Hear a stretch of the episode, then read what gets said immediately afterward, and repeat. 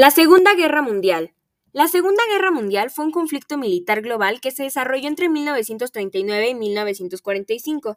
En ella se vieron implicadas la mayor parte de las naciones del mundo, incluidas todas las grandes potencias, así como prácticamente todas las naciones europeas.